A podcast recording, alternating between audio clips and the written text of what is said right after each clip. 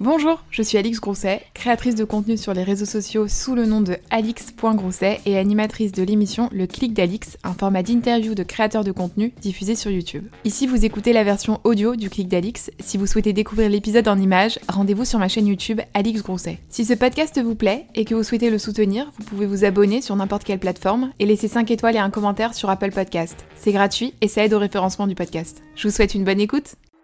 On se retrouve aujourd'hui dans un nouvel épisode du Clic d'Alix et j'avais envie qu'on reçoive l'une des personnes que je trouve les plus sous-cotées sur YouTube actuellement. C'est Joanne Sparkdive. Hello Hello, comment ça va, Trop content, tu nous as mis un Bah, beau Merci petit de m'avoir euh, invité. tu nous as mis un beau petit un beau petit t-shirt de star Yes, là. c'est très Spark Days, Ah ouais très moi. très, qui brille. très joli. J'aimerais bien que tu nous fasses euh, devant la caméra ta petite intro. Parce que t'es le seul... De retour. Ouais, parce que t'es le seul qui a une intro depuis que j'ai commencé les vidéos. Donc j'aimerais bien qu'on prenne euh, vraiment le temps, genre Mon 30 intro secondes. que j'ai travaillé euh, Voilà. dur dessus. J'aimerais j'ai- bien que tu fasses cette intro pour les gens qui ne te connaissent pas. Vas-y. Hey, Spark Dice de retour pour jouer de mauvais tours. Ah, Vos crânes de merde. Je voulais la version, je voulais la version longue. La version, oui, c'est ça, la version bien, longue. Bon, je pense que tu as vu euh, les vidéos que j'avais fait avec euh, Sully, euh, Ben, Bilal, etc. Mhm. J'aime bien parler un petit peu du créateur dans sa vie perso, dans tout ce qu'il y avait avant Trop bien. YouTube, tout ce qu'on n'a pas vu, histoire que voilà, on apprenne mieux à te connaître et puis les gens qui te connaissent pas bah, te découvrent un peu mieux. Donc, on va commencer par le commencement. D'où viens-tu? Dans quelle région as-tu grandi? Et euh, ouais, raconte-moi tout ça. d'où- je viens? Alors, euh, moi j'ai grandi dans le 94, Mhm. donc j'ai actuellement 20 ans. Et euh, jusqu'à mes 19 ans, j'ai grandi en banlieue, tranquillement, avec mes deux parents, donc je suis fils unique. Ouais. euh, donc proche de Créteil. Et ça s'est très très bien passé. J'ai fait mon, mon école primaire, mon collège, mon lycée euh, comme il fallait. Et puis après ça, j'ai emménagé sur Paris euh, seulement l'année dernière en 2019 euh, avec Wesley Creed, mon colocataire, et, euh, et ça se passe très très bien. Avec quelles valeurs t'as grandi? Qu'est-ce que t'ont inculqué tes parents? Quelles étaient ouais, les, les- les qualités primordiales à avoir quand t'étais plus petit? Moi, ça a toujours été le respect des autres et euh, le, le truc principal que ma mère elle m'a toujours dit, c'est toujours euh, la positivité. Donc en vrai, ce que, ce que Léna dit beaucoup, le plus égale plus, c'est quelque chose que par exemple ma mère m'avait beaucoup dit quand j'étais petit, de, de toujours persévérer en fait, de jamais lâcher. Ils m'ont toujours dit qu'il fallait aller au bout des choses quand, quand je commençais quelque chose en fait. Et, euh, et c'était ça le plus important. Ma mère, elle m'a toujours parlé de, de- de cette loi de l'attraction, de visualiser, de toujours euh, travailler pour avoir ce qu'on veut avoir. Et pour moi, c'est ça le plus important que je retiens de, de mon éducation. Euh, et voilà quoi. Ils faisaient quoi comme métier tes parents? Alors ma mère, elle est assistante juridique Ouais. et office manager aussi, donc pour chez les avocats, etc. Et mon père, il travaille chez FedEx, qui est une entreprise de livraison. Ouais. Est-ce que ça t'aide, bah, peut-être du coup plus le boulot de ta maman ou pas, dans ton boulot actuel ou pas? Est-ce que de temps en temps tu la sollicites, euh, genre pour lui demander des conseils C'est ou- déjà arrivé pour des contrats, Ouais. parce que du coup, euh, c'est plus, c'est plus simple, puisqu'elle est dans le droit du travail, Mm. Ah oui. littéralement. Donc euh, c'est, c'est- au moins, c'est simple, j'ai, accès directement. Ouais. Et, et- et ce qui est bien, c'est qu'au au moins, genre, ma mère, elle a toujours été très carrée.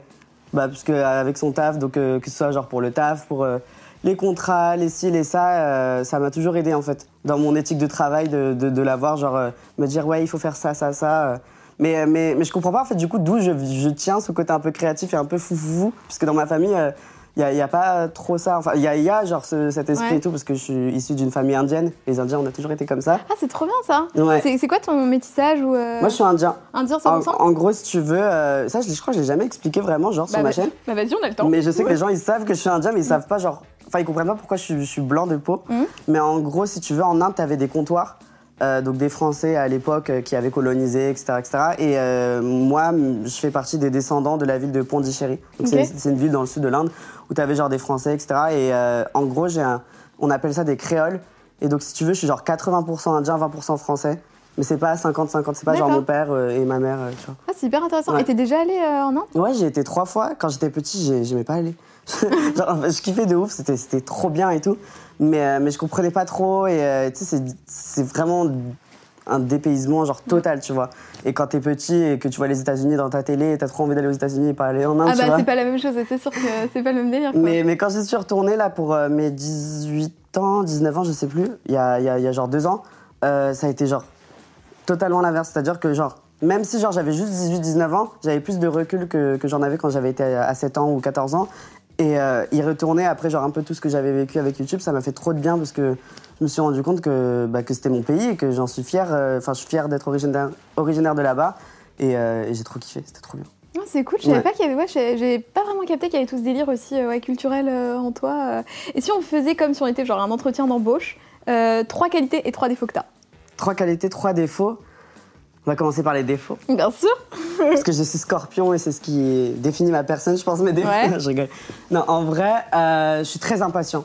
C'est-à-dire que quand je veux quelque chose, alors je ne suis pas capricieux, mm. mais par exemple, genre surtout pour le travail, quand j'ai des objectifs ou des choses, euh, vraiment des envies, euh, j'ai envie que ça se passe maintenant. C'est-à-dire que limite, je peux passer ma soirée à réfléchir, mais comment je vais faire pour, pour, pour je sais pas pour devenir la plus grande star demain, tu vois ce que je veux dire Il faut que ça arrive vite, quoi. Voilà, donc euh, ça, c'est un, un, un, plutôt gros défaut parce que bah, niveau travail, c'est chiant, quoi. Mais en même temps, je procrastine de ouf. Donc ça, c'est mon deuxième défaut, si tu veux. Et procrastiner, c'est donc vraiment remettre au lendemain ce que tu dois faire euh, aujourd'hui. Et, euh, et j'arrive pas à m'y mettre des fois. Genre Mais ça, c'est accentué en plus par le fait que comme on bosse pour nous, mm comme t'as pas un patron entre guillemets, bon alors il y a des collabs et tout, mais t'as pas un patron genre où vraiment faut que tu rendes le truc, tu peux toujours te débrouiller pour. Euh, c'est ça. En fait, il faut, toujours que tu te dises putain, euh, il faut il faut avoir ce petit truc qui te dit c'est pour moi en fait, c'est pour ce qui vient après et tout, et toujours se motiver à se dire. Euh, faut que je bosse à ce moment-là parce que sinon si je le fais pas là, bah, je vais pas avoir ce que je veux après, tu vois. Donc ça c'est un, un, gros défaut que j'ai. Et sinon je peux être un peu peut-être jaloux Mhm. dans mes relations, parce que en fait, je tiens trop à mes amis. Parce que comme je suis fils unique, je suis trop attachée genre à mes potes. Si tu veux, c'est genre mes frères, mes sœurs, etc. Et donc, euh, je, peux, je peux être jaloux quand il y a, y a peut-être des nouveaux arrivants que j'aime pas trop, que je, que je comprends pas, etc. Euh, mais euh, je pense que c'est un, un, petit défaut, mais c'est pas, pas méchant, tu vois. Mhm. Et qualité? Et mes qualités c'est important de s'auto-congratuler. Exactement, c'est trop important. Bah Faut s'aimer. Euh, mes qualités, euh, qu'est-ce que je peux te dire? Euh, je, suis hyper généreux. Genre, j'adore donner de ça, que ce soit pour mes amis ou ma famille. Mhm. Vraiment, genre, j'ai toujours attendu d'avoir les moyens pour offrir déjà des vrais cadeaux. Et sinon, dans tous les cas, je suis généreux dans, dans tout ce que je donne, etc. je suis de bons conseils pour moi. Et de. Qu'est-ce que je peux donner d'autre? Je suis talentueux, je suis charismatique. Bah allez, je suis bah une star. Bah bien sûr. Hey, Lady Gaga, elle était personne, elle a dit que c'était une star. Ben moi, je suis dans cette optique, je suis quelqu'un, je brille, et c'est pour ça que je m'appelle Spark Days. Est-ce que t'as toujours brillé? Est-ce qu'à l'école, t'étais déjà un peu comme ça, euh, à vouloir un peu, euh, ouais, faire, faire le clown, mais genre euh, faire la star, quoi? Est-ce qu'à l'école déjà, t'étais un peu Je crois, en fait, j'ai toujours aimé attirer l'attention sur moi. Je crois que je me suis rendu compte de ça il y a pas longtemps, mais mais j'ai toujours aimé ça en vrai. Maintenant. En fait, j'aimais toujours être la, personne genre un peu différente mais stylée, tu vois. C'est-à-dire que genre si tout le monde allait choisir le stylo rose, euh, si tout le monde allait choisir le stylo bleu ou rouge, j'allais choisir le rose, tu vois, le violet. et, j'aimais trop ce, petit délire. J'ai toujours aimé genre euh, le côté genre pailleté. Tout. Mm. À l'école, t'étais bien, bien intégrée dans ta classe? T'avais un bon groupe d'amis ou t'étais un peu plus euh, peut-être marginal, un peu plus sur le côté? Non, justement, genre ça s'est toujours très bien passé, genre que ce soit genre la primaire, le collège, le lycée. j'ai toujours été genre dans mon groupe, euh, et en fait, par exemple au collège, quand t'as les groupes qui commencent à se séparer et tout, il faut trouver ton, t'essayes de trouver ta place. Bah, j'arrivais toujours à aller un peu partout. genre j'étais un peu genre euh, le, serpent qui allait entrer, mais en même temps un peu un petit meneur, mine de rien. Donc euh, donc je, suis très content. Et au lycée, quand j'ai vraiment commencé à comprendre qui était la personne que je suis et que j'ai commencé à m'assumer, etc. Bah, bah, ça, s'est super bien passé. J'étais dans une classe où, les, les, gens étaient super cool avec moi et tout, tous des grands frères et grandes sœurs avec moi. Donc non, j'ai toujours été un peu le, le, petit gamin de la bande, mais, euh, mais ça m'a toujours, euh, ça m'a toujours plu. J'ai vraiment aucun mauvais souvenir de, ma scolarité en, mm. en, général. Quand tu dis euh, commencer à m'assumer, à devenir qui je suis, quelle, était la différence entre le toi du lycée où tu as justement commencé à t'assumer et le toi du collège où du coup tu étais peut-être un peu plus réservé ou que tu savais pas exactement qui tu étais? C'était quoi la différence en fait? Qu'est-ce qui a matérialisé ça? Je pense qu'il y, a, bah, y a mon orientation sexuelle tout mm. d'abord, puisque c'est un truc où tu te cherches de ouf. Donc certains, ça arrive hyper tôt quand c'est au collège, etc. Et ça, c'est trop bien. Et d'autres, euh, bah, c'est vraiment des questionnements et tout. Ça m'a jamais inquiété, comme je l'ai répété souvent, mais, euh, mais, euh, mais juste au lycée, ça a commencé à devenir un peu plus clair. Donc petit à petit, j'ai essayé de, comprendre ce que c'était, etc. Et, donc ça, je pense que ça fait partie de ta personne déjà. Et puis aussi le côté genre, c'est trop bien d'être différent. Quand t'es au collège, c'est horrible d'être différent parce que t'as envie de, ressembler à tout le monde. Et, et, quand quelqu'un va dire ah bah moi j'aime pas ça, bah toi aussi tu vas dire j'aime pas ça alors peut-être que t'aimes, tu vois. Euh, mais au final, au lycée, être différent, bah, c'était quelque chose. Alors, je sais pas si ça fait partie de ma génération, mais c'était quelque chose à ce moment-là où, euh, bah, c'est cool mm. d'avoir un avis différent, d'être cool, d'aimer le truc euh, qui vient d'ailleurs et tout. Euh. Et c'est ça que j'ai envie de, raconter aussi sur ma chaîne, sur mes réseaux. C'est vraiment le côté genre euh, ta différence, c'est ta force en fait. Et si t'avais pas eu YouTube, vers quelle voie pro tu te dirigeais? Est-ce que tu avais une idée de ce que tu aurais pu faire? Alors j'ai passé des concours pour aller dans des écoles bah, de com, de communication. Et j'ai une anecdote sur ça, c'est que genre au lycée quand j'étais en terminale, il y avait une, école hyper prestigieuse de, com dans laquelle je voulais vraiment aller. Mmh. Et euh, j'ai passé le concours et j'avais un blâme de comportement sur mon bulletin, etc. J'avais des notes vraiment. Mais comment ça se fait qu'on ait eu un blâme de comportement? Parce que je parlais trop. C'est juste pour ça que t'as eu un blâme de comportement. Mais parce que j'étais tellement intéressant en classe qu'il fallait que genre je divertisse les gens parce que mes profs ils étaient pas capables de le faire et pour moi un cours ça doit, enfin genre aller en cours ça doit être intéressant tu vois donc j'avais toujours besoin de, ramener mon grain de sable alors que personne m'avait demandé mhm. et, euh, et, au final donc ça m'a ça m'a valu un blâme de comportement t'as dû quand même beaucoup parler pour avoir un blâme de comportement ah mais je parlais beaucoup et même en fait soit je parlais beaucoup soit j'étais vraiment dans mes pensées genre en philo, je dormais. Après, hein, quand c'était genre la SES, e je m'étais dit genre, ok, à, ce cours-là, je vais écrire ma vidéo sur Rihanna. Ah C'était vraiment genre dans un autre monde.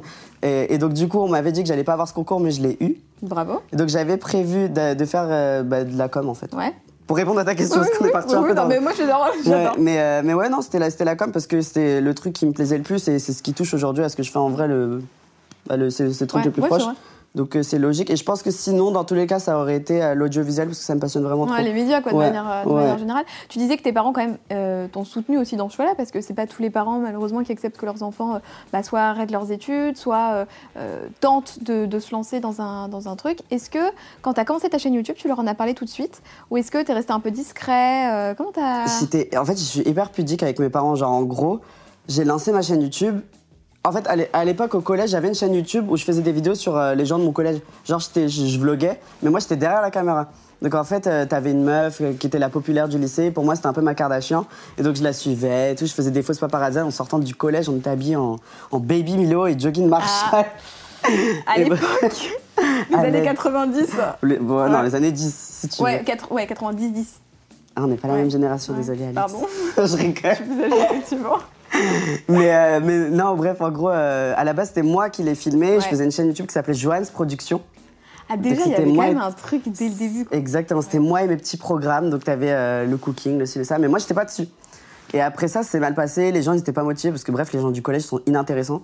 Je suis désolée s'il y a des gens au collège ici, mais je sais que si vous regardez cette vidéo, c'est que vous êtes ambitieux et que, je crois en vous de toute façon. Mais bref, les gens de mon collège qui étaient avec moi, euh, ils étaient, pas très cool et ils étaient pas à fond dans le projet. Donc après ça, il y a eu le lycée. Je me suis dit, bah tiens, je vais faire moi-même ma chaîne YouTube. Et j'avais pas confiance en moi du tout. C'est-à-dire que tu vas aujourd'hui sur ma première vidéo, c'est pas du tout la même personne. En même temps, c'était genre il y a 6 ans et j'avais genre 14-15 ans alors qu'aujourd'hui j'en ai 20, donc euh, mmh. logique encore heureux, j'ai évolué. Genre. Euh, et, donc, en gros, euh, j'étais très timide, très renfermée. Justement, c'est pour ça que je faisais des vidéos sur les stars. Parce que c'était le seul truc qui, qui me donnait l'envie de, de, me montrer devant la caméra, de parler, de parler des stars parce que ça me faisait rêver et en même temps, genre, je savais que parler de moi, j'allais pas y arriver, tu vois. Alors pour expliquer un peu aux gens, parce qu'au début, tes vidéos, c'était des espèces de petites revues de ce qui s'était passé, des revues de presse en gros, des people, vraiment genre, MTV, machin quoi. Exactement, People, c'était inspiré MTV, c'était euh, l'histoire des stars, je racontais genre l'histoire euh, de la famille Kardashian. et tout, ou alors c'était vraiment des news ou un mois avec où mm. je suivais toutes les news des stars, c'était genre aujourd'hui elle a pris son café. Ça, ça a bien marché ce format-là, c'est un des premiers formats, je pense, qu'il a cartonné, non Ouais, les un mois avec l'histoire d'eux, c'était genre. Euh, bah, c'était ma ligne l'édito d'avant, en mm. fait. Euh, et, c'était trop cool. Et donc, euh, ouais, pour répondre à ta question, c'était qu'en gros, ouais, justement, je faisais ces vidéos-là et j'en parlais pas à mes parents. Mm. ils savaient que je faisais des trucs sur YouTube, mais, mais en gros, un jour, ma mère, je sais pas pourquoi, elle a tapé sur Google. Pourtant, ma mère, c'est pas le type de, de, meuf qui va, me, qui va me traquer ou je sais pas, tu vois. Mais elle a tapé mon prénom et mon nom de famille sur Google, juste pour, savoir. Je pense que tous les parents font ça à un moment dans leur vie, pour savoir si j'avais pas des trucs bizarres, genre sur Facebook et tout. Et elle a vu Spark Dies. Et en fait, le truc, c'est que dans mon décor, parce que moi, je pensais à tout aussi, tu vois. J'étais très genre. Et dans mon décor, il y avait écrit Spark Dies. Et elle s'est dit, mais tiens, ce nom, je connais, je sais ce que ça veut dire et tout. Enfin, je l'ai vu sur le mur de mon fils. Et elle a cliqué, elle a vu ma chaîne YouTube. Et quand elle me l'a dit, mais j'avais envie de tout arrêter. Il y avait genre trois vidéos sur ma chaîne. Mais j'étais pas bien, parce que j'étais trop pudique par rapport à mes parents et tout. Je, de, me, de savoir qu'ils regardaient mes vidéos, je pouvais pas. C'est marrant parce que la plupart des gens, en tout cas que j'ai reçus là, c'est pas tellement les parents, c'était plus, tu vois, genre à l'école que ça se retrouve parce qu'il y en a certains qui sont fait afficher, genre à mhm. mettre les vidéos à fond dans la classe et tout. Toi, c'était vraiment tes parents, quoi. Ah non, moi j'en parlais. Genre, je sais que bah, ça m'est arrivé, genre j'ai eu de petits mauvais souvenirs, genre euh, au lycée où où il y a des vieux mecs genre qui les mettaient en permanence et moi j'étais là où la vie scolaire etc mais mais ça c'était pas trop grave mais sinon ouais au lycée j'en parlais de ouf dans ma classe et tout euh, les gens étaient grave là tu vois Bah, c'est bien. Malgré mes 20 vues euh, sur mes vidéos tous les samedis. Et c'est quoi la vidéo? Est-ce qu'il y a une vidéo qui a un peu marché sur ta chaîne? Bah, au tout début, c'était l'histoire de la famille. Kardashian. Ça, c'est le truc qui a. Ouais. Ouais, puis en plus, c'est vraiment le moment où genre, il y avait un gros gros buzz Kardashian, forcément, au niveau Bah, il y avait Kylie qui euh. explosait à ce moment-là, c'était vraiment l'année 2015 et tout. Mm, mm. Et je pense que bah, en France, les gens ne, ne savent pas qui sont vraiment les Kardashians, parce que c'est la famille royale des États-Unis, donc euh, ça l'est pas forcément. Toi, t'as bossé le sujet, toi. hein. non, je rigole. Non, mais en gros, euh, ben, ben, je me suis dit, en fait, même moi, je, je- je ne connaissais pas vraiment le sujet. Et D'ailleurs, il y a des petites erreurs dans, dans la vidéo. Et Bilal m'a aidé à écrire la vidéo et, et je l'ai faite. Et il y a plein de gens qui l'ont regardée. Je crois qu'il y a 1,6 million de vues. euh, je suis trop contente de, de Ouais, cette c'est vidéo. pas mal comme Ouais. truc. Hein. Et aujourd'hui, t'as vachement évolué parce que tu fais plus tellement ces formats-là, mais t'as développé un format, euh, en tout cas, qui, moi, enfin, je, je t'ai connu surtout grâce à ce format, c'est les Turner l'année dernière. Ouais. Euh, donc, il y a une espèce de. euh, comment on peut dire C'est une série réalité un peu C'est vraiment une série réalité. Ouais. Donc c'est vraiment genre le, un- le, le mélange entre le vlog de YouTube, Ouais. nos délires à nous, nos conneries à nous. Mm. En même temps, le, le côté série réalité avec le confessionnal, comment Et on le dépaysement, parce qu'en fait, on vous mettra la, la playlist, enfin, je vous la mettrai dans la barre d'infos, mais c'est des vidéos où tu étais parti au, euh, Au Laos, ouais. donc en Asie, et euh, tu parti avec tes potes, et voilà, vous avez documenté ça en plusieurs Voilà. épisodes, avec du confesse, du fond vert, enfin, un peu comme euh, les Marseillais au Laos, quoi, mais là, c'était euh, Joanne et ses C'est ça, potes, donc c'est vraiment Laos, genre quoi. les vlogs, la télé-réalité si tu veux, et le documentaire. Euh, parce que euh, parce que voilà, c'est Il y a des paysages et tout, on apprend Exactement. les coutumes, on voit quand euh, vous allez sur l'eau, enfin, Mm, c'est- avec les pêcheurs Ouais. et tout, c'était vraiment une aventure de ouf. En fait, ça c'était un truc que j'avais créé avec Wesley à l'époque, euh, où juste c'était lui et moi qui parcourions la France. Genre on était là vraiment en mode, on n'a pas d'argent donc on va à Lille et ci et ça, tu vois, et on montre, on faisait des vlogs avec le côté confessionnal. Et après ça, genre, donc ça avait marché, mais genre ça avait fait son petit truc de son côté, tu vois. Mais ce qui était trop ouf, c'était genre le retour derrière, genre il y avait vraiment un engagement de une vraie communauté. Et donc j'étais en mode mais c'est bizarre. Et entre temps, Wesley on s'était perdu de vue. Après on s'est retrouvés. Je lui avais dit vraiment, je veux refaire les je veux retravailler dessus. Et on a retravaillé dessus et, on est arrivé à ce, délire de sortir les influenceurs de leur zone de confort et les, les ramener dans un truc où on pensait pas les voir. Genre on nous voit souvent genre à Paris dans des grands événements, à LA pour Coachella ou quoi que ce soit, tu vois. Mais genre là l'idée c'était vraiment genre euh, proposer quelque chose de nouveau avec une aventure inédite et, et nous en plus on va le kiffer et les, les abonnés ils vont voir un truc différent genre. Ouais. Et c'est ça qui est ouf avec ce programme. Euh, J'ai trop aimé le faire là cet automne dernier. C'était trop cool. Alors moi, ce qui m'intéresse là, c'est toute la partie off qu'on n'a pas forcément vue, parce que forcément, vous partez loin. Euh, tout ce qui est le côté organisationnel, comment est-ce que tu gères ça? Est-ce qu'il y a une boîte de prod qui t'aide pour ça? Comment est-ce que c'est financé? Comment vous gérez l'intendance? C'est fait comment? Alors pour cette première saison, parce que pour moi c'est la première Ouais. saison officiellement, euh, il y a, on a tout construit de nous-mêmes. C'est-à-dire qu'il y, y a moi, tu avais Charles euh, Comiti, qui en fait, lui travaille pour l'agence Tony Comiti euh, Production, qui font genre des documentaires, si tu veux, très euh, enquête exclusive. euh, Ok. Enfin, ils font pas que ça, ils font beaucoup de voyages. Euh, reporters, non, qu'est-ce que j'allais dire? C'est quoi Ouais, le... Reporters sans frontières, Pas Reporters sans frontières. Les routes de l'impossible. Ok. Donc ils font plein de petits trucs comme ça pour Arte, pour, euh, ils font plein de, de formats. Et euh, donc, euh, donc tu avais moi et lui qui travaillions dessus. Et euh, pour le financement, tu avais donc mon agence, Serret Production, qui ont investi, et euh, Lena, Ok. qui est Lena Situation, euh, la grande Ah, je savais pas entreprise. qu'elle avait euh, Ouais, mis de l'argent. Lena a financé euh, cette première saison. Euh, et donc, en gros, euh, avec ces deux investisseurs, euh, j'ai pu construire mon truc, tu vois. Euh, donc là, on est vraiment parti de rien. C'est-à-dire qu'il y avait un partenaire finan- financier qui était notre euh, bah, N26, Ouais. une banque mobile, euh, qui, a, qui a sponsorisé le bail et ça s'est super bien passé. Mais donc, en gros, tu avais, ces trois trucs. Et après ça, c'était vraiment genre en trois semaines, on a. Et, et- et en fait, ça n'a rien à voir avec ce qu'on prépare pour la prochaine saison parce qu'en en, en trois semaines, on a organisé un voyage, on a pris des billets d'avion un peu comme ça, on a fait, on va faire ça, ça, ça. ouais, c'est toi qui as géré ça, le parcours et tout. Le parcours, euh, c'était Charles, parce que lui, il connaissait bien le Laos. Ok. Donc, euh, parce que lui, il était déjà par- parti pour un, un documentaire là-bas. Et euh, mais sinon, genre, c'était, c'était vraiment genre. Donc, lui, il nous disait, on va faire ça, ça, ça. Moi, j'étais là, je lui disais, bah, on va, f- je te laisse carte blanche, je connais pas du tout le pays Mhm. et tout. Après ça, j'ai dû louer du matériel et tout, et tout. C'était hyper, hyper coûteux le bail, tu vois. Et, euh, et au final, le rendu, il était cool, sauf qu'en gros, on n'avait pas écrit en avance, a- c'était pas bien encadré, tu vois. Or là, c'est totalement différent. Charles est, est vraiment genre producteur de l'émission. Donc il y a tout un truc euh, autour, tu vois. Et je me demande quand, euh, par exemple, alors la banque, je comprends bien, elle finance parce que vous parlez de la banque, vous dites oui, on est parti avec N26, on mhm. peut retirer l'argent et tout. Mais quand, par exemple, Lena ou, ou euh, ton agent serait mettre de l'argent, quel est leur retour en fait? C'est ils mettent de l'argent et comme, enfin. C'était comme un prêt, si tu veux. D'accord. Il n'y avait pas de contrepartie financière. Il y avait pas de. D'accord. C'est-à-dire que Serette, bah moi, j'ai remboursé Serette mon agence avec l'argent d'N26. Ok. et puis Lena, c'était, bah, je, je la bourse encore aujourd'hui, si tu veux. Donc, euh, c'est comme un prêt, genre entre potes, si tu veux. Et puis, vous, enfin, il y a aussi ce truc de, par exemple, tu vas apparaître, je pense, dans les vlogs de Léna au mois d'août. Ouais. Donc, il y a aussi ce truc où après, vous pouvez vous aider euh, différemment. Peut-être qu'elle, elle a pu t'aider financièrement parce qu'à un moment donné, euh, financièrement, elle était à l'aise. Mais toi, derrière, tu peux aussi la rembourser et être là de différentes façons. Quoi. Ouais, c'est ça. C'est de base, de toute façon, nos, collaborations sont très spontanées, tu vois. Mm. Donc, on a toujours vu ça comme genre des amis. Là, c'était vraiment genre, si tu veux, des amis qui partent en voyage et même si c'était quand même un peu plus structuré, on filme le tout, on le montre, etc. Euh, on, on s'est jamais pris la tête pour ça, tu vois. Mais, euh, mais ça, c'est sûr qu'elle l'a fait parce qu'elle croyait en projet, au, projet et en même temps parce que, genre, en gros, euh, bah, c'était ma pote, tu vois. Si, si on n'avait pas été aussi proche, elle l'aurait pas fait et je pense que ça n'aurait pas été possible de, de créer tout ce qu'on a fait là. Et c'est pour ça que je la remercie de ouf parce que elle est, elle est ouf, Léna. Mais tu vois, je trouve ça cool de ça d'en parler parce que c'est vrai que quand on suit toutes vos amitiés, votre groupe, on se doute pas qu'il y a, enfin, c'est que c'est vraiment aussi mm. fort et que vous vous soutenez aussi financièrement parce que mine de rien, c'est aussi un risque financier, tu vois, qu'elle prend. Donc, euh, je trouve que c'est hyper beau et euh, c'est cool de, c'est cool ouais, non, c'est vrai qu'on a toujours euh, cette réflexion entre nous.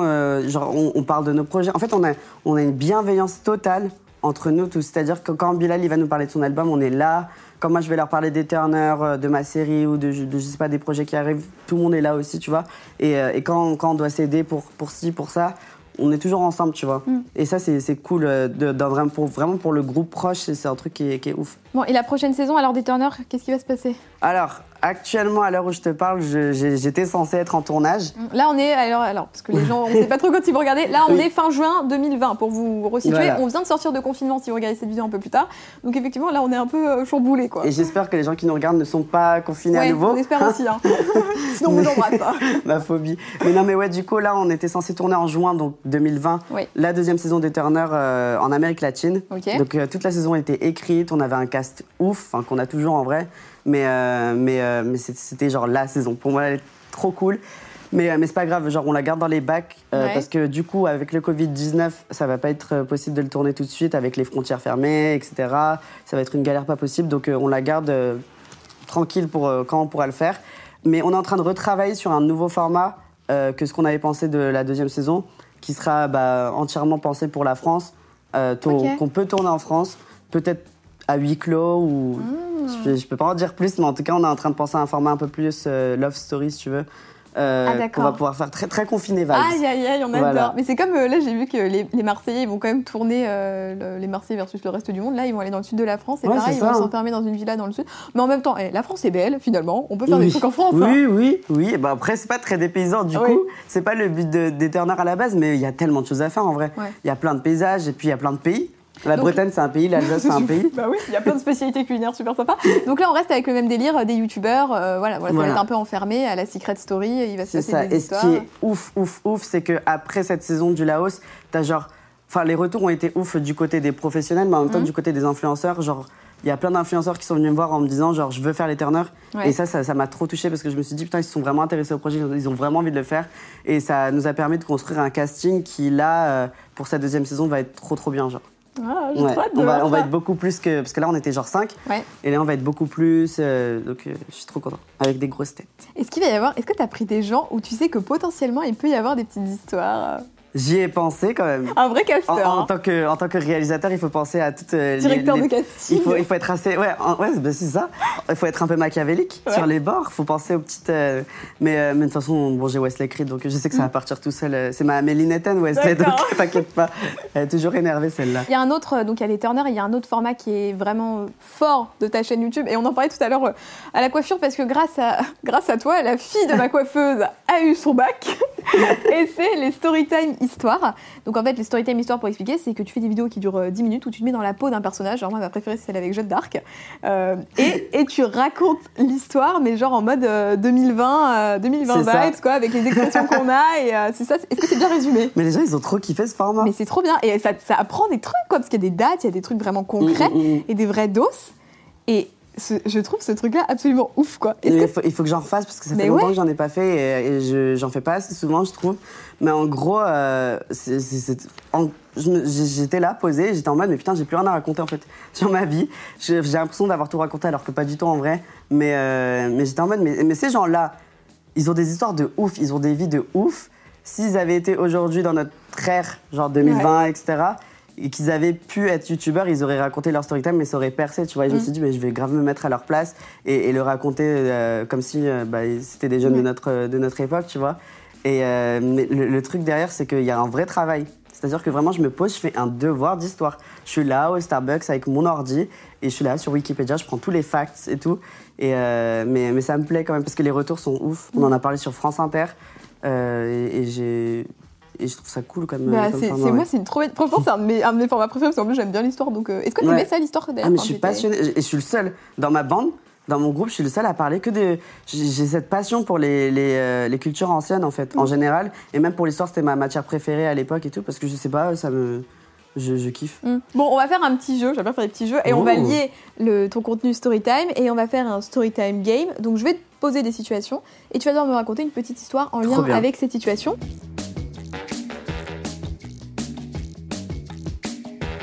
On commence par euh, ta rencontre avec Sullivan.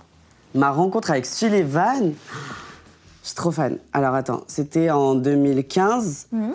et c'était une rencontre virtuelle, du coup un peu comme presque toute ma bande. Donc euh, c'était en fait à l'époque on faisait beaucoup de Skype. Parce que Skype, c'était à la mode avant Zoom, etc. Et c'était, euh, bah, t'avais moi et t'avais d'autres youtubeurs. Donc moi, je connaissais peut-être, je sais plus, euh, Alix ou je sais plus, mhm. Alex Cavoy. Et euh, t'avais Sullivan. Et après ça, on a commencé un peu à parler et tout. Et en fait, en commun, on avait euh, Mallory Davis comme ami. Ouais. Et un jour, Sullivan, il m'envoie un message. Il était genre 2h du matin. il me dit J'arrive pas à dormir, viens, on fait un Skype. Et moi, j'étais trop fan de lui. J'étais ah. trop fan de lui. Et, euh, et je fais Ah, d'accord, et tout. Et donc, je commence à bégayer. Je fais mon partage de connexion sur mon ordi parce que je voulais pas que mon Skype il bug et tout. J'avais niqué toute ma 4G. Et, et voilà, c'était genre mon Skype avec Sullivan. C'était ça ma rencontre. Et après, euh, donc on, se voyait un peu, mais on s'était perdu de vue. Lui, il faisait sa vie avec euh, Gloria et Antonin, tu vois. Et ma vraie, là où notre amitié a vraiment commencé, c'est quand lui, il, il s'est rapproché de Bilal et que Bilal, euh, moi j'étais trop, j'étais super proche de Bilal et qui nous a fait rencontrer tous les trois. Ça a été, et je me rappelle qu'au début il était super froid, mais genre ultra froid et, je savais pas ce qu'il, j'avais l'impression qu'il me détestait. On était genre euh, bah, un Starbucks et, c'était limite il me dévisageait alors que pas du tout, tu vois. Mais je pense que c'était l'époque où genre rencontrer des gens, c'était encore difficile pour lui après tout ce qui venait de, de vivre, euh, bah, le, le phénomène, mm-hmm. la fièvre Sullivan Gold. Je pense que mine de rien, il a toujours ce truc d'être un peu en retrait au début, euh, un peu timide, quoi. Ok. Euh, la plus grosse peur de ta vie? La plus grosse peur de ma vie? Est-ce que tu as failli mourir un jour? J'ai l'impression que tous les jours, on a tous failli mourir un jour. T'as pas eu ça, toi? Non. Non? Bah, t'as de la chance. Mais en fait, moi, j'ai toujours, j'ai toujours attiré par le danger. genre, même euh, quand je me fais opérer, que j'ai genre une anesthésie générale, ça m'attire de ouf, alors que les gens, ils ont peur de mourir à cause de ça, tu mm. vois. Et je suis à fond dedans. T'as jamais eu de grosse frayeur où tu te dis, oh là là, Non, mais une grosse peur, peur. Euh... T'as le droit de pas en avoir, hein, si t'en as Je crois que j'en ai pas. Bah, t'as de la chance. euh, ta rencontre la plus chelou avec un abonné ou avec une abonnée? Je crois que c'est celle que je raconte à chaque fois, mais c'était genre. Il y a une abonnée un jour qui me voit, et au début, j'aurais crié, et après ça, elle m'a léché la joue. Alors déjà, en période de, de Covid, etc., ah en ce moment, euh, c'est pas trop... Gardez vos langues. C'est pas très éthique. Gardez vos langues à l'intérieur de vos gosiers. Mais, euh, mais là, c'était bien avant, tu vois. Mais, mm. même ma peau, euh, mes boutons, euh, c'est toi, tu payes le, le curaté, le rocutané. Après, je, je, sais pas comment ça s'appelle, mais bref, ma phobie. Je, je, ne peux pas. Et déjà, je suis pas très tactile avec les gens de base. Tu sais, elle a dû paniquer, je pense. Genre, qu'est-ce que je fais Mais lécher la joue. Ouais, mais quand tu paniques. Fais-moi un câlin, attrape-moi. Et tout. En plus, souvent, les, abonnés, ils ont du mal avec moi. Genre, enfin, ils ont, ils ont peur d'aller me voir parce que, comme j'ai un regard un peu froid, ils se disent que, que j'ai pas envie de les voir ou que je suis méchant, alors que pas du tout, tu vois. Mais du coup, une fois devant moi, je pense qu'elle a dû péter un câble. J'ai eu un, un partenariat que tu as regretté? Euh, Je pense que c'était un truc pour euh, euh, blanchir les dents. Ouais. Euh, pas récemment. Moi, très... parce que j'en ai fait un récemment et les gens ils vont dire ah et tout. Non, c'était un truc que j'ai fait il y a très longtemps, en 2016. En fait, c'était les kits que tu, enfin, c'est les kits que tu peux acheter encore aujourd'hui, euh, Ouais. euh, que tu peux faire toi-même. Et, et je regrette parce que c'était un peu cheap, tu vois. Mm. Et j'ai pas envie de, de- de- de proposer à des jeunes qui me suivent un truc qui peuvent soit leur abîmer les gencives ou les dents. Ou... Ouais, un truc pas safe, quoi. C'est ça. Alors que, que là, récemment, j'ai fait un truc pour blanchir les dents et c'est vraiment un truc qui est recommandé avec une dame qui a suivi une vraie formation, etc. Mm. tu vois. Ok. Il y a une partie que j'aime bien aborder dans les interviews, c'est toute la partie off, toute la partie business, parce que quand on est abonné, on voit genre la vidéo, mais Mhm. derrière, il y a plein plein de trucs. Et surtout, c'est les agences. J'aime trop savoir, les Ouais. youtubeurs, genre dans quelle agence ils sont, comment ça se passe, parce que toutes les agences sont différentes. Donc toi, t'es chez Serette. C'est ça. Ça fait combien de temps que t'es euh, chez Serette Alors, chez Serette Productions, moi, je suis rentrée en décembre 2018. Ouais. Euh, J'avais fait. euh, J'étais dans une agence juste avant euh, qui était vraiment genre sketchy, bourbière de ouf. et j'étais restée genre 2-3 mois. Et, et en fait, euh, j'étais là, j'étais trop frustrée. J'étais dans une période de ma vie où j'étais un peu comme ci, comme ça. Donc, j'étais à fond dans mes réseaux. Et, euh, et j'avais pas trop d'opportunités, pas trop de choses qui, qui arrivaient. J'avais mes petits trucs à moi. Mais c'était pas, c'était pas ce que c'est aujourd'hui, tu vois. Et en rentrant chez Serette en décembre, euh, parce que j'ai rencontré Jeannine Boudili, qui a fondé l'agence, qui, qui fait beaucoup de télévision, etc., qui est une productrice, Mhm. qui écrit beaucoup, euh, ben, ça a été un coup de cœur, en fait. Donc on s'est rencontrés à ce moment-là, et l'agence commençait à exploser un peu. Enfin, la- l'agence explosait déjà, mais je veux dire, elle commençait à grossir. C'est-à-dire qu'il n'y avait pas autant de talent qu'il y en a aujourd'hui, tu vois. Et, euh, et, ça, ça s'est super bien passé. C'est-à-dire qu'en rentrant, euh, m'a fait rencontrer des, marques, euh, les, les clients me connaissent, etc. Il y a un vrai travail derrière euh, de, qui, qui est profond, en fait. Les gens se rendent pas compte, mais, mais elle travaille comme une dingue, Jeannane. Et, et aujourd'hui, je suis trop content d'être encore avec elle parce que ça se passe super bien.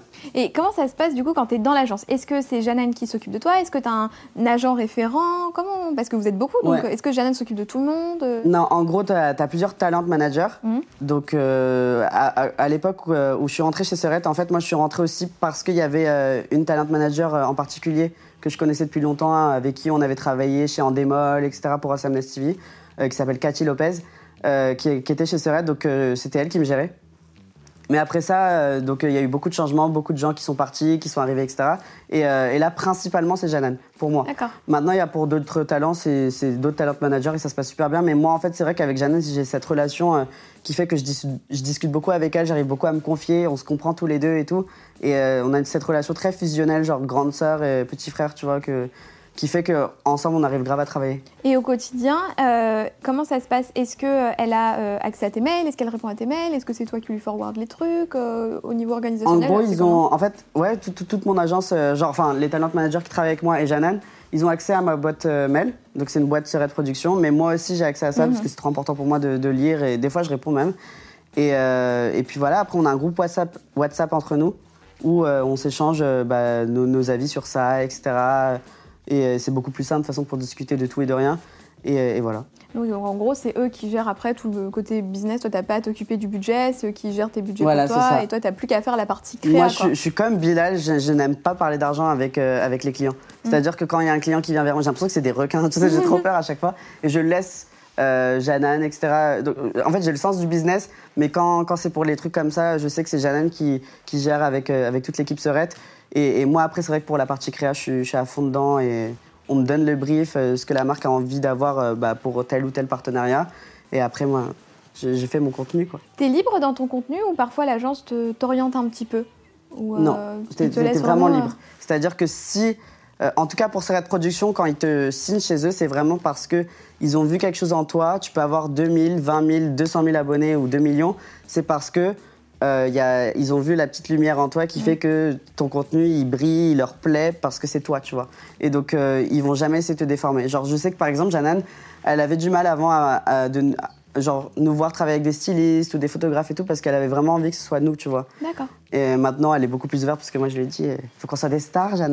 Et- mais sinon, ouais, c'est vraiment genre moi, mon délire. Et, et à aucun moment, ils vont. Enfin, tu peux leur demander des conseils, mais genre, c'est pas eux qui vont te dire fais ci, fais ça, tu vois. Ouais, même sur l'orientation de, de ta chaîne, enfin, tu fais Ouais. ce que tu veux, quoi. Ouais, c'est genre si demain je leur dis je vais arrêter YouTube, ils vont me dire bah écoute, on est à fond derrière toi, euh, on te supporte. euh, maintenant, qu'est-ce que tu comptes faire, etc. C'est très, euh, Mm. c'est cool. Et justement, en parlant de qu'est-ce que tu comptes faire sur ta chaîne, j'ai un peu pensé toutes tes interviews que tu avais fait récemment et tu avais fait une interview pour Oh My Mag et d'ailleurs tu en as parlé dans une de tes dernières vidéos. Euh, pour Oh My Mag, tu avais dit euh, le jour où je me fais refaire le nez, après ce sera nickel pour pouvoir chanter. Ouais. Alors refaire le nez, c'est pas la chirurgie esthétique. Non, c'était, euh, c'était refaire, reconstruire l'intérieur. C'est ça. Voilà. c'est une opération qui a beaucoup compté pour moi que, que j'ai fait en février dernier. Ouais. Donc je suis encore en train de me rétablir et d'apprendre à respirer si tu veux. Mhm. Mais en gros, c'est, c'est quelque chose qui faisait que j'avais comme un petit handicap qui faisait que j'étais tout le temps fatiguée. J'avais pas trop d'énergie parce qu'en gros, bah, j'avais pas assez d'entrée d'oxygène, si tu veux, dans mon corps. Euh, maintenant que c'est fait, je, je sais que, que, je suis à fond. Bon, il y a eu le Covid, mais bon, c'est pas grave. Ça s'est très bien passé pour moi. J'étais confinée, il n'y a pas de souci. Mais, euh, mais, mais ouais, en gros, euh, là, si vous voulez, mais je crois que c'est ça que j'ai dit dans My Mag, c'est que Mm. vraiment, genre, jusqu'ici, pour moi, c'était la phase 1 de Ouais. Spark Days. Et j'ai toujours, ça fait genre un an que, que je parle de cette phase 2, de cette cassette que je vais retourner avec le, le deuxième volume, si tu veux. D'accord. Et, euh, et, et- pour moi, c'est vraiment le- la transition entre Spark Days, le youtubeur, l'influenceur, à Spark Days, genre la vraie personne que je suis, l'artiste. Euh, donc euh, ça peut être mes projets comme les turners, ça peut être la musique, c'est vraiment des trucs un peu plus qualitatifs euh, qui font que, que, qui, voilà, que je me réveille le matin et qui me... Mais la musique, c'est vraiment un truc sur lequel tu as l'air de vouloir euh, Ouais. aller. Il y a euh, Bilal qui avait participé, enfin qui avait fait un show sur France 2 et t'avais tweeté un truc euh, du style euh, si jamais Bilal gagne, euh, je vous lâche la première lettre de mon dernier son. J'avais un petit peu bu ce soir-là. Bon, le problème, c'est qu'on n'a pas pu avoir la première lettre, malheureusement, mais est-ce que ça veut dire qu'il y a déjà un son qui est prêt? Ouais. Enfin, prêt. Non, il est pas prêt à sortir. Il n'est pas mixé, Il n'y a pas mixé, il est pas d'enregistrement? enregistré vraiment. non Genre, en gros... euh, Il y a un truc écrit, quoi. Ouais, en gros, j'ai écrit euh, ce, ce son. Avec Bilal, en fait, en 2017, on avait écrit quelques petits sons, tu vois, qui étaient dans mes notes. Mais là, mais, mais ça me correspondait plus, du coup, aujourd'hui, puisqu'on est en 2020. Donc, euh, et, et là, j'ai écrit un son en février dernier euh, que je suis trop, je suis trop content de Ouais. l'avoir écrit. Et, et en fait, euh, je l'ai présenté à Bilal sur une démo avec une prod que j'ai trouvée sur Internet qui me plaisait vraiment de ouf. Et il m'a dit, je suis- je suis hyper. euh, je suis hyper choquée. Genre, je m'attendais pas à ça, mais genre dans le bon Ah. sens. Il m'a dit, euh, je, je suis vraiment fier de toi et, et je, suis- je suis- je suis trop content, on va y aller à fond et tout. Et il m'a grave supporté. Donc, c'est la seule personne qui a écouté ce que j'ai fait, de toute la terre entière. Et, euh, et là, donc, euh, je suis vraiment en train de. Pour moi, les paroles, c'est bon. C'est- l'histoire que je veux raconter. C'est je l'ai écrit comme je l'ai écrit et je, suis trop content. Et Bilal, il m'a dit que c'était top pour lui. Donc, euh, C'est quel délire euh, artistique Enfin, c'est quel type de son moi, euh, c'est plus de. Alors, c'est principalement de la pop. Ouais. Mais si tu veux, ce sera plus de la pop alternative. C'est-à-dire que moi, j'ai toujours été. bah, là, si je dois citer des artistes euh, récemment, c'est très Halsey, euh, Troy Sivan, etc. Et, et c'est ça qui m'inspire le plus, dans lequel je me sentirais le plus à l'aise. D'accord. Mais voilà, donc c'est un son que, que j'ai que j'ai écrit qui me plaît de ouf et je sais que ça, ça va être ce premier son que je vais sortir dès que ça sera le moment. Et quoi. dans l'idée, c'est pas euh, sortir un son et après plus rien. T'as vraiment envie, genre, de bah, commencer une carrière musicale, quoi. Si Ouais. tu peux, si, si tout était possible, quoi. T'as une baguette Ouais, magique et que tu peux j'ai- tout faire. euh, J'ai trop trop envie. En fait, c'est- une envie depuis que je suis petit à. Ah, J'ai toujours été passionné par la musique, tu vois. Mhm. Genre de- depuis que je suis petit, c'est vraiment genre un truc. euh, c'est mon père qui écoute beaucoup de musique, qui est hyper passionné par ça de base. Et je pense que ça, il me l'a transmis, tu vois, même dans toute ma famille et tout. Et en, en fait, quand j'étais petit, je chantais beaucoup. Et après, au collège, j'ai perdu confiance en moi, donc euh, je chantais un peu moins, puis j'ai mué, etc. Donc j'ai perdu beaucoup de techniques, en fait. Là, j'ai repris mes cours de chant et tout. Et, et je, je sens qu'en fait, dans, dans la musique, mais je peux exprimer tellement de choses à travers les paroles, les prods musicales, tu sais, les sons, etc. Et en même temps, euh, tout l'accompagnement visuel qu'il y a autour de ça. C'est vraiment le truc où je, je sens que je serais trop épanouie, genre de, de- de le faire. euh, c'est vraiment un truc que j'ai envie. Et puis t'as l'exemple de Bilal aussi à côté, quoi, qui fait quand même pas mal de trucs. Et c'est euh, motivateur de ouf. pour être, pour être conseillé. Et il y a une deuxième chose que tu avais dit dans cette interview et que tu viens de dire à l'instant, c'est qu'il y a eu la phase A de Spark Days et maintenant il y a la phase B. Mm. Et en fait, ta chaîne, si j'ai bien compris ton, ta façon d'être et ta façon de fonctionner, c'est ça te sert de tremplin et c'est pas du tout une fin en soi, mais c'est un moyen pour arriver plus haut. C'est ça. Est-ce que tu vises des médias plus traditionnels comme la télé, comme la radio? Mm. Euh, Tu vises quoi comme type de? Alors moi, par exemple, je hais la télévision. Ah ouais? Je sais pas si je vais me faire blacklister toutes les télés là, en, dis- en disant ça, mais, mais c'est pas que je les hais en vrai, j'aime beaucoup, mais c'est juste que pour moi, il n'y a, y a pas ce. Moins de liberté peut-être. Il y a moins de liberté, et puis même euh, pour moi, la- bah déjà la nouvelle façon de consommer le divertissement, pour moi, c'est clairement la VOD, genre les plateformes de streaming, Netflix, etc. Euh, c'est le digital, c'est les réseaux et tout. Et, et à la télé, euh, même si c'est- c'est cool, c'est trop bien ce qu'ils ont, ce qu'ils ont construit jusqu'ici, euh, j'ai l'impression qu'ils n'ont pas su se renouveler. Ils ne font pas confiance, ils nous, ils nous regardent de haut et tout, et c'est un monde qui vraiment me déplaît. Et puis dans tous les cas, quand tu regardes genre euh, notre cible, les jeunes qui nous suivent, plus personne ne regarde la télé, tu vois. Euh, donc, euh, donc euh, ça m'intéresse vraiment pas. C'est vraiment un monde qui sur me... ta- c'est construire sur ta chaîne, un- en fait, ta propre, comme si tu faisais ta propre chaîne télé, quoi, finalement. C'est ça. En, bah, en gros, ouais, le, le, le, la- le- le but de ma chaîne YouTube, c'était vraiment genre mon tremplin pour. En fait, mon but, c'est vraiment genre de retourner la pop culture en France, le divertissement en général, etc. Et je me dis, si avec ma chaîne, je suis encore en, train de travailler dessus, mais si avec ça, je peux construire genre une plateforme de streaming ou des trucs, euh, des, des programmes originaux qui sont, que tu peux consommer sur Internet, bah, c'est ça qui est cool, tu vois. C'est ça que j'ai vraiment envie de faire, tu vois. Ah, ça c'est trop trop cool. Mm. Euh, tu, tu dis que t'aimes pas la télé, mais pourtant je t'ai vu à la télé il y a pas longtemps. Bon, alors c'est pour un projet qui est euh, beaucoup plus fort que Mm. simplement une émission, c'est pour euh, tes engagements associatifs, notamment la lutte contre l'homophobie. Je voulais savoir comment on t'approche pour parler de ce sujet. Est-ce que c'est toi qui as démarché et comment est-ce qu'on travaille avec une association quand on est créateur de contenu? Alors, c'est eux qui sont venus vers moi. Mhm. Euh, Urgence Homophobie, qui est une association euh, que j'ai découvert euh, bah, juste après avoir fait mon coming out en fait euh, pour la Pride de, Paris. Ils ont toujours leur char et je m'étais tellement amusée avec eux, tu vois. Et en fait, ils sont venus vers moi là cette année pour leur spot annuel de lutte contre les LGBT-phobies et euh, en me disant voilà.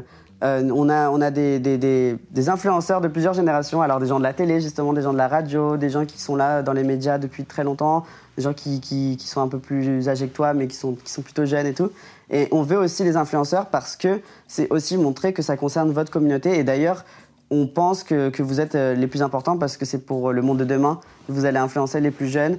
Et, euh, et, et moi, je les, j'accepte direct en fait ce, ce genre de choses parce que je suis à fond derrière les, les luttes contre bah, justement les LGBT-phobies parce que la communauté LGBTQ+, c'est vraiment un truc qui me tient à cœur parce que j'en fais partie et parce qu'il y a tellement de choses à régler. C'est, encore quelque chose euh, bah, pour laquelle on, on se bat tous les jours, tu vois. Et, euh, et le faire, c'était trop cool et, et c'est trop important. Et donc ça se matérialise comment cette collaboration? C'est quoi les contenus à faire? Que- Comment est-ce que tu t'engages là-dedans? Alors généralement, c'est eux qui viennent vers nous avec un concept, donc ils vont te dire, euh, bah voilà, on a un tournage, on a écrit, euh, on a écrit ça comme vidéo, donc ça va durer telle ou telle seconde. Et, euh, et généralement, bah, tu viens et tu, tu vas avec eux, tu vas dans leur vibe parce que bah, c'est eux qui ont écrit le truc, c'est leur association. De toute façon, c'est les mieux placés pour, euh, pour parler de ce sujet-là, tu vois. Donc euh, quand c'est comme ça, c'est vraiment genre, bah, on va pas leur faire chier, tu vois. Moi, je- j'étais à fond derrière eux et d'ailleurs, c'était super ce qu'ils ont fait, donc euh, tu, tu, tu, tu vas avec eux, tu vois. Ouais, c'est cool de. C'est vraiment en gros juste donner, donner ta voix, donner de la force, donner, donner ton image ton aussi. influence aussi. Ton euh, influence à un projet qui- qu'ils ont créé. Et, et moi, quand, quand c'est comme ça, de toute façon, je leur fais 100% confiance. J'ai pas de. Et à travers euh, tes réseaux, qu'est-ce- enfin, quelles sont les valeurs que tu as vraiment envie de prôner? Alors, c'est vraiment. bah, c'est ça, en fait. C'est euh, beaucoup pour la communauté LGBT, tu vois, parce que j'aurais voulu, euh, quand j'étais plus, plus jeune, euh, comprendre que, que c'était normal et que c'était trop iconique d'être différent et de faire partie de cette communauté. Donc, c'est vraiment donner un exemple, de montrer euh, que, que, que ta différence est ta force, encore une fois, tu vois. C'est ça qui, qui m'importe le plus. Après, il y a, y a- y a tout ce truc de la positivité, mais je pense que Léna, elle est à fond sur ce créneau-là. Donc, c'est important pour moi aussi de, de montrer aussi à tous ces jeunes qui nous suivent que que voilà, faut pas se prendre la tête, il faut, faut, faut faire ce qu'on a Mm. envie de faire, etc. Et dans tous les cas, en fait, euh, bah, tu, tu, tu vas arriver à quelque chose où tu seras, euh, tu seras, tu seras heureux à la fin, tu vois.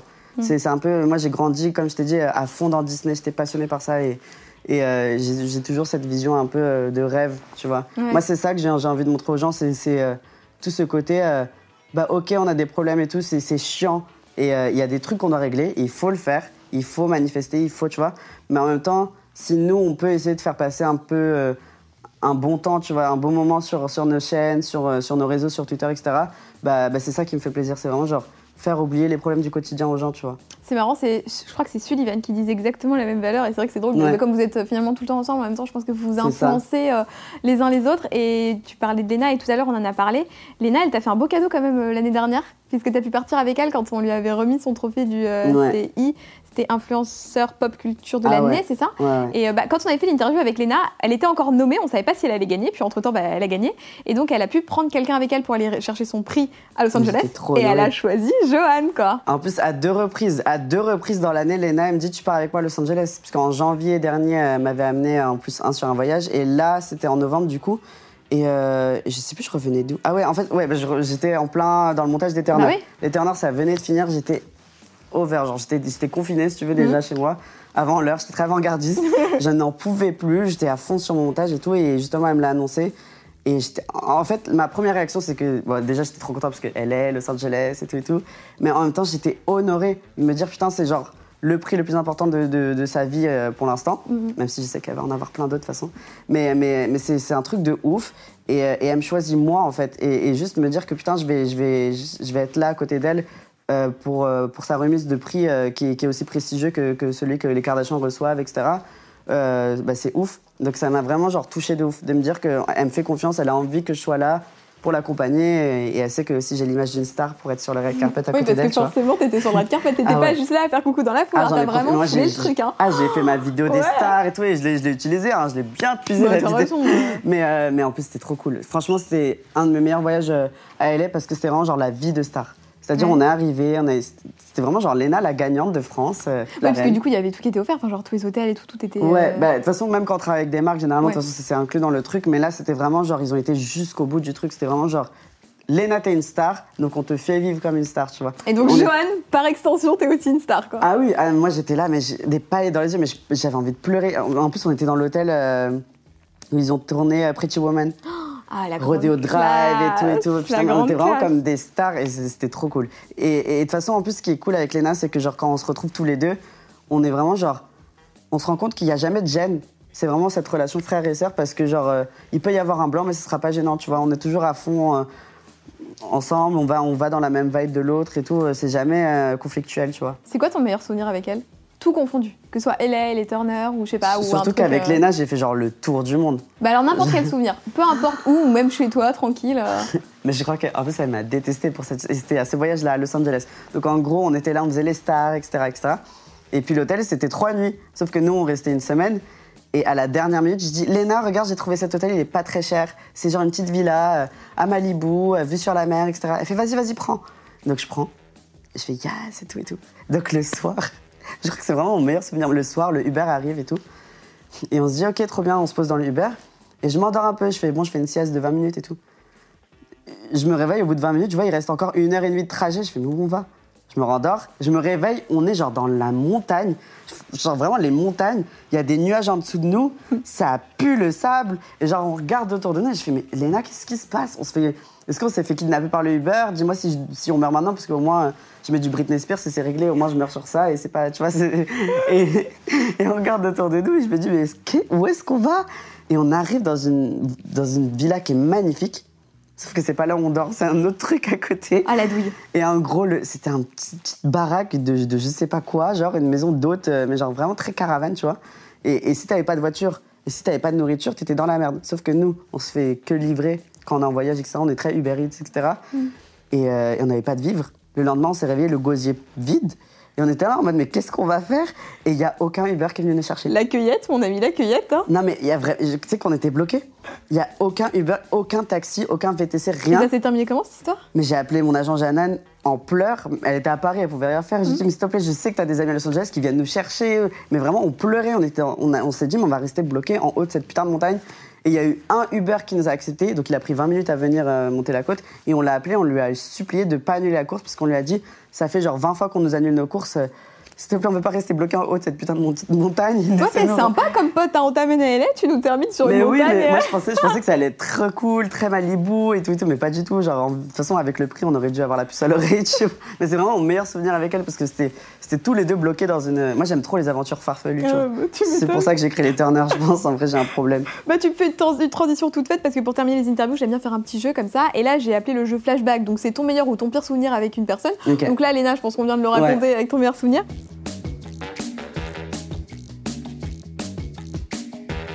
Euh, par rapport à Bilal, Bilal, alors mon meilleur souvenir. ou ton pire, enfin genre un souvenir hyper marquant que t'as Ouais. eu avec Bilal.